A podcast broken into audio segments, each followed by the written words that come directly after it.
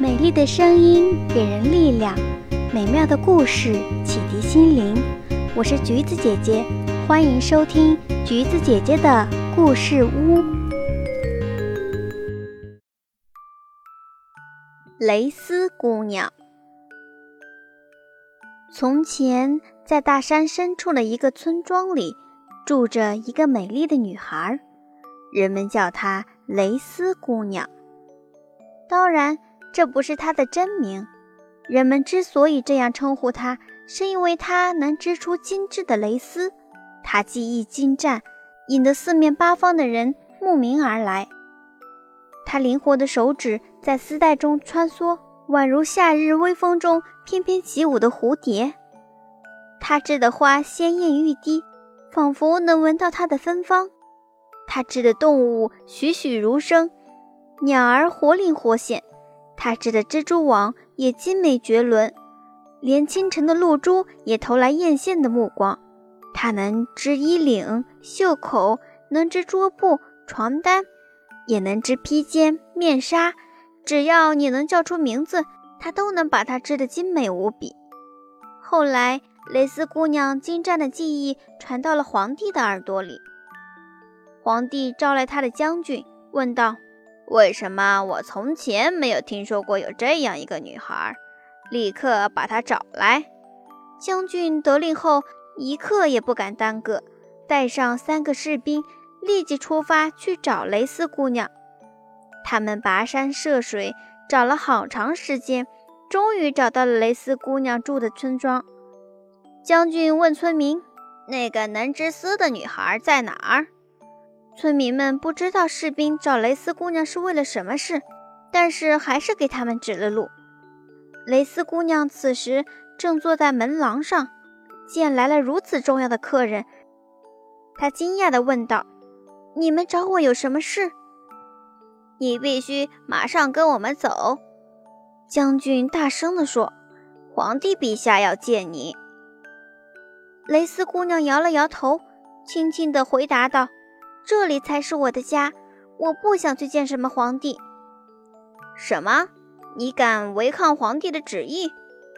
将军气急败坏地反问道。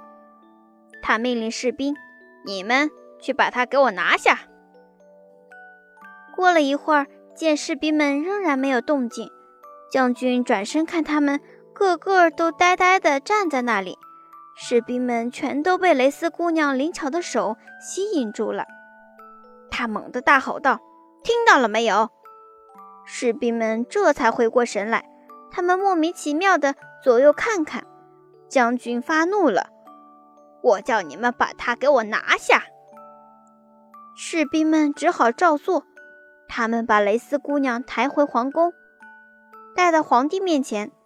皇帝对蕾丝姑娘说：“欢迎你来到你的新家。”“这不是我的家。”蕾丝姑娘反驳道：“别担心，你很快就会适应的。”皇帝接着说：“蕾丝姑娘假装低头去亲吻皇帝的手，趁其不备，狠狠地咬了皇帝一口。哎呀！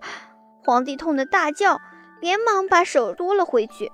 他龙颜大怒，命令道：“把她拉下去，关起来。”第二天一早。蕾丝姑娘又被带到皇帝面前，皇帝用很强硬的语气说道：“你不许再胡闹了，我已经原谅你，并决定纳你为妃。我宁死也不会嫁给你的。”蕾丝姑娘听后惊恐不已。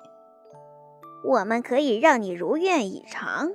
其中一个大臣插话道：“启禀陛下，他如此不知道天高地厚，触犯龙颜。”你应该处死他！胡说八道！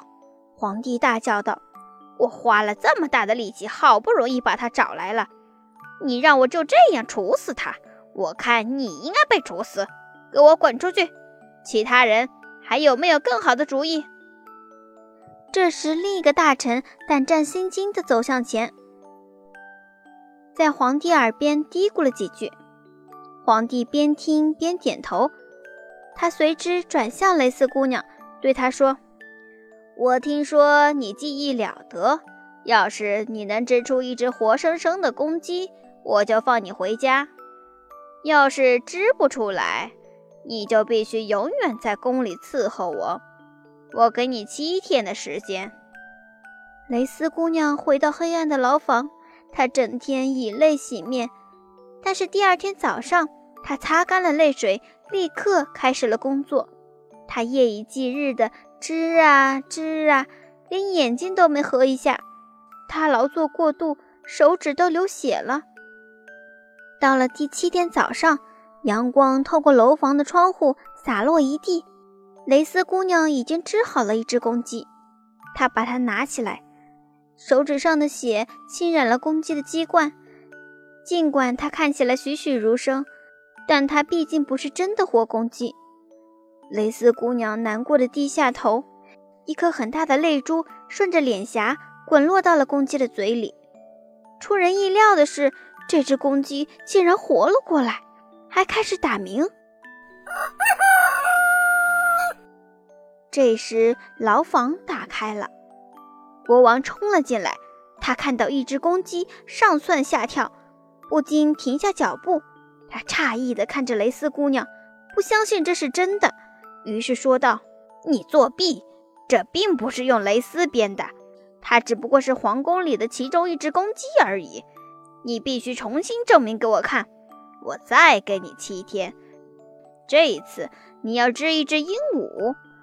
如果你做到了。”我就让你回家。公鸡听到皇帝的话，愤怒不已，它扑向皇帝，用爪子使劲抓他的头。他很同情蕾丝姑娘。哦，可怜的蕾丝姑娘，我恨不得杀了这个可恶的皇帝。扑打着翅膀飞了出去。皇帝火冒三丈，一边用手帕捂住流血的头，一边气冲冲地跑了出去。蕾丝姑娘眼里噙满了委屈的泪水，尽管希望渺茫，但他仍然低头开始编织起来。他不分昼夜地穿针引线、打圈绕结，不管他多么疲惫不堪，仍然坚持编织，因为他想，只要能让皇帝满意，这样他就可以脱离苦海了。到了第七天的凌晨，他终于织好了一只鹦鹉。他用带血的手指轻轻地拍打着它，在鹦鹉的胸脯和羽毛上都留下了他的血印。可怜的小家伙，你也很讨厌这个牢房吧？他轻轻地对这个鹦鹉说道。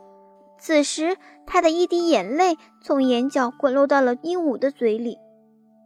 这只鹦鹉立刻有了生命，它挥动着翅膀在牢房里打转。就在这时，皇帝又来了。他看到了鹦鹉，疑惑地问道：“这是什么？”他接着又说：“这不是我想要的，我想要的，嗯，是是是一条龙。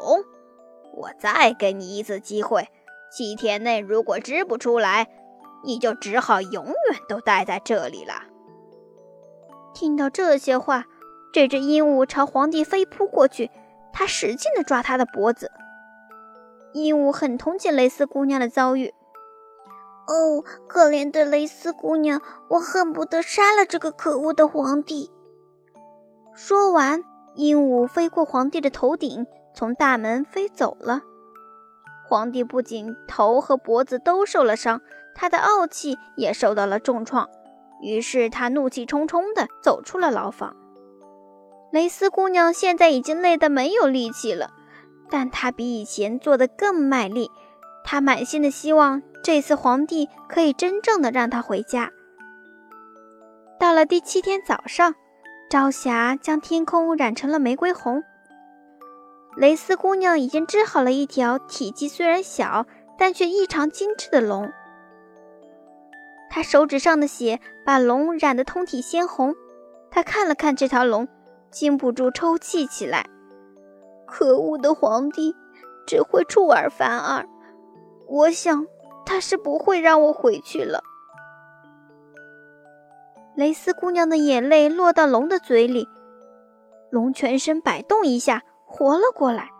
就在这时，皇帝进来了，他看到眼前的龙，尽管这条龙很小，但他还是被吓了一跳。他马上宣称道：“这根本不是龙，它是……嗯，它是个蛇。”这条小龙听后愤愤不已，它渐渐地变大，变大，再变大，然后一张嘴喷出了一个火球。不久，整个皇宫都淹没在一片火光之中，皇帝和他的大臣们仓皇而逃。这时，只剩下蕾丝姑娘和这条龙。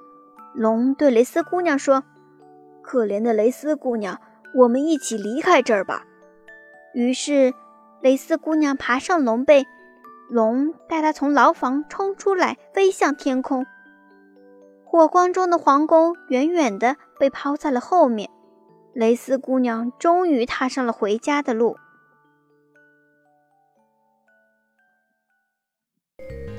好啦，亲爱的小朋友们，故事讲完了。喜欢橘子姐姐讲故事，记得点赞、订阅和分享哦。有想对我说的话，欢迎在评论区留言哦。